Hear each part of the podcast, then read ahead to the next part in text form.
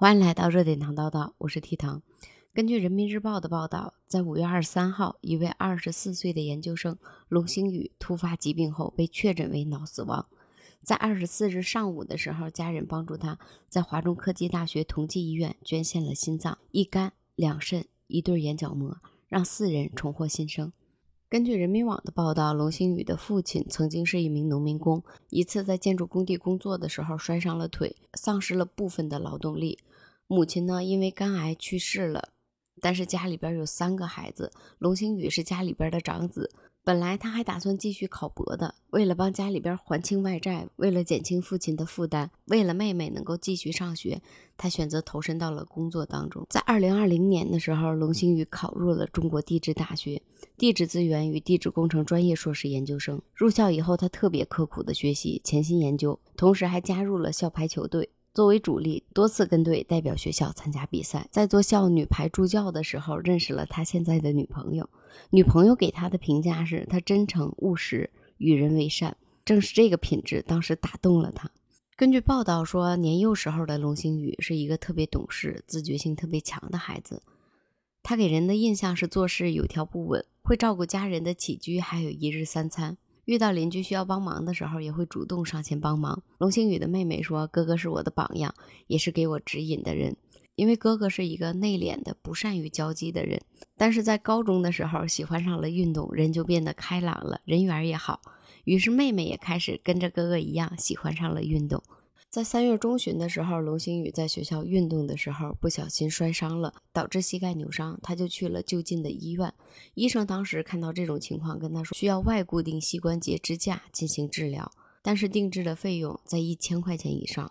而龙星宇是一个特别节俭的人，甚至在大冬天的时候都舍不得买一件保暖的羽绒服。这一千多块钱的支架对他来说是一笔很大的支出。于是他在网上自己购买了一套一百多块钱的简易支架，原来以为只是普通的摔伤，但是因为固定不当，腿部的问题没有得到缓解。过了几天之后，反而小腿出现了肿的情况。在三月二十号的时候，龙星宇在宿舍突发心脏骤停，室友拨打了幺二零，通过心脏复苏恢复了心跳，但是因为抢救时间过长，脑积水非常严重，自主呼吸微弱，被确诊为肺栓塞，导致呼吸心脏骤停。当龙星宇的老师、同学和队友知道这件事情之后，为龙星宇举行了捐款，并且在网上发布了捐款的消息。我在网上看到这样一条消息：各位好心人，你们好！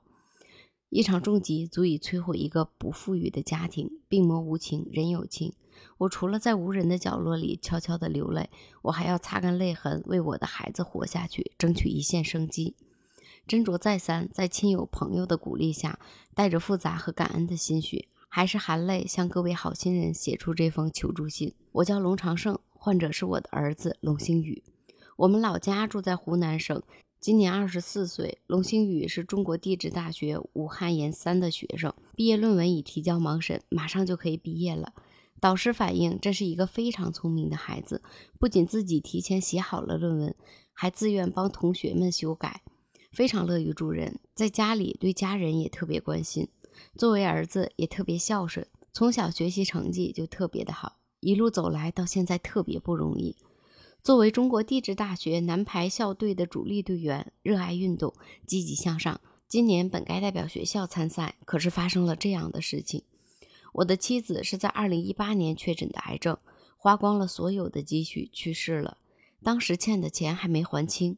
我是一个残疾人士，没有太多的劳动力。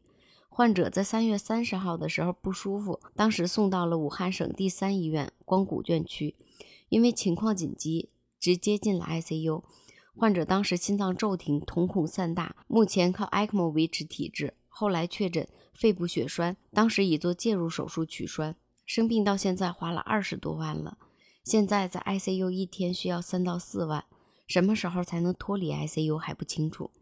还有两个女儿在读书，现在真的不知道能借的都借了，后期的花费大概在六十万左右。三十号出意外以后，经过医生全力的抢救，在 ECMO 的维持下已恢复心跳，各项体征情况也在逐渐的好转，但瞳孔散大情况还没有恢复。希望大家伸出援助之手，您的慷慨相助，您的一次转发，对我都是无比的恩情。你的每一次转发对我们都至关重要，每一次转发对我们来说都是莫大的帮助。待我度过这次难关，我一定会好好的回报社会，从大家手中接过这根接力棒，将这份善良和爱心继续传递下去。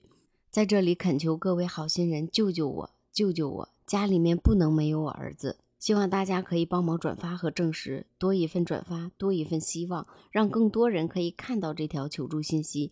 祝愿全天下的好心人都有好报。再次感谢大家，我急需您的帮助。愿好心人伸手相助，多一份转发就多一份希望，接力点亮生命的希望之光。感谢好心人，一生平安。第一条消息是在四月四号的时候发出来的，当时备注的是紧急情况，求转发，求扩散。患者是我亲哥哥，我们家真的不能没有他。被诊断为肺栓塞导致心脏骤停，目前还在 ICU 等大家救命。没有钱，只能放弃治疗，请大家给他一次活过来的机会，求大家救救他。滴水之恩，涌泉相报。大家都希望这个阳光快乐大男孩能够赶紧好起来，再次回到赛场上。但是奇迹并没有出现，龙星宇的病情出现了恶化。去年在龙星宇的亲人去世的时候，龙星宇曾经说过：“他说人死后就是一捧土，与其就这样葬在地里，我想捐出器官去帮助别人。”龙星宇的妹妹在网上试图寻找红十字会帮助的时候，偶然看见了捐献器官的文章。她想起了曾经和哥哥一起聊天时，哥哥说过，器官捐赠是很有意义的事情。经过家里边一周的商量，一家人最终达成一致的意见。他们决定捐献器官帮助他人，并且签署了人体器官捐赠亲属确认登记表。在二十三号晚上的时候，经过同济医院脑损伤判定团队的严格判定，确认龙星宇处于脑死亡状态。在二十四号，在湖北省红十字会器官捐献协调员的见证下，他们捐献了心脏、一肝、两肾和眼角膜。龙星宇走后，他的一个朋友是这么说的：“他说他是一个充满正能量的人，平时带给我们很多温暖和感动。他捐献器官的行为也带给我们很多的思考，正如星河璀璨，照亮我们的人生。他走了，但是我们会永远记得他。二十四岁研究生龙星宇摔伤膝盖后出现脑死亡，有很多人表示不理解，说膝盖摔伤了怎么会出现脑死亡的情况？”网上有一个骨科医生做出了解释，他说，根据新闻中提出的线索，膝盖摔伤之后进行了固定制动，固定和制动会使下肢深静脉形成血栓，血栓脱落瞬间肺栓塞，造成缺氧，随即出现脑死亡，并且这种案例也不少见。他讲述了两个曾经经历的案例。他说自己上研究生的时候，有一个腰椎手术的患者住院，患者家里边是住三楼，步行到二楼的时候突然间猝死，从跌倒到呼吸心跳停止不到四分钟的时间，最后尸检确诊为肺栓塞。刚工作的时候，一髋部骨折的患者拒绝手术，骨牵引保守治疗，大概初三查房的时候还有说有笑的。当时我查到下个房间的时候，护士突然急忙叫我过去抢救。几分钟之后，患者呼吸心跳停止，一小时后宣告死亡，停止抢救。最后尸检为肺栓塞。他也提到了一个小女孩踝关节扭伤后石膏固定，两周后猝死，也是同样的问题。他说，在医院当中，膝关节置换、髋关节置换、下肢盆骨骨折、脊柱大手术等手术前检查下肢静脉彩超，目的就是评估是否已经有形成血栓。一些抽血的项目也是为了评估血栓形成后的风险。术后的下肢气压泵和药物预防都是为了防止深静脉血栓的形成。龙星宇的故事带给我们特别多的感动。同样，在今年五月份的时候，还有一个人。深深地感动着我们，但是很少有人知道，这个是一个三十五岁的小说家，一个年轻的小伙。他通过器官捐赠，帮助了四人重获新生，两人重获光明。根据南京晚报的消息，在五月二十号，广西医学科学院广西壮族自治区人民医院，一个三十五岁的器官捐献者侯春辉捐献了一个心脏、两个肾脏、一对眼角膜，其中肝脏做劈离，一分为二。可移植给两名肝功能衰竭的患者，让四个人重获了新生，两个人重获了光明。这个三十五岁的小伙子是一个小说家，出生于一九八八年，是黑龙江哈尔滨市的人。之前在北京从事过编剧助理、小说作者的工作。他喜欢文学，在起点中文网发布作品，有《星媒剁手》《华语好人传》。在写作的这么多年，他去过孤儿院，去过养老院，也采访过失独的家庭。二零一九年和现在的妻子结婚，他们儿子今年已经三岁了。侯春辉的父母都有脑梗病史，侯春辉患有三高症。因为常年的写作，导致侯春辉患有严重的脊椎病，并且常常需要喝提神饮料、抽烟来激发写作的灵感。二零二零年的时候，侯春辉在北京因颈椎病导致大脑供血不足而脑梗，经过输液，他的身体有了一定的缓解，然后他就换了一份工作。在之后，侯春辉也出现过偏瘫，在今年四月三号的时候，突然出现了短暂性的脑缺血，四肢麻木，没法应答。半分钟之后，侯春辉的身体又恢复了正常。因为当时发现的时间比较晚，加上没有想到是脑梗，他们当天就没有去医院检查。但是第二天的时候，等侯春辉来到医院检查的时候，医生告诉他：“你已经错过了黄金四小时溶栓时期，只能通过保守治疗进行调养。”在医院治疗的这段时间，他开始偏瘫，无法下地走路。在四月十二号的时候，侯春辉转入广西壮族自治区人民医院。一开始的时候，意识还是清醒的。四月十四日半夜的时候，侯春辉被转入重症监护室，开始嗜睡，长时间昏迷。五月十一号的时候是侯春辉的生日，也是在那一天，侯春辉的妈妈强忍着悲痛，为独生子签下了人体器官捐赠志愿登记书。侯春辉的妈妈说，从年轻的时候起就支持人体捐献的工作，除了自己在网上下载人体器官捐献志愿登记书后。还发动亲戚朋友加入了器官捐献的队伍。侯春辉的媳妇儿对婆婆的决定也是支持的。她说：“我一直在等待他可以醒过来，多活一天就多一份希望。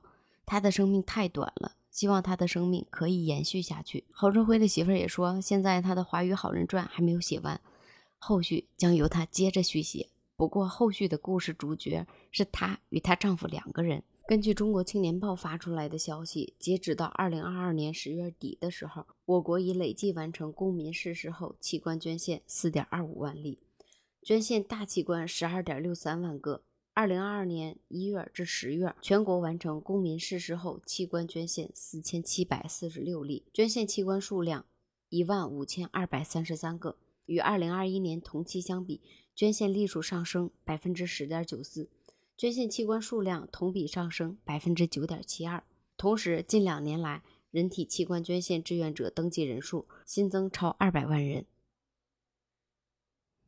很遗憾用这样的方式来认识你们，但是希望你们一路走好，用另一种方式继续的帅下去，也会有人带你们看更大更远的世界。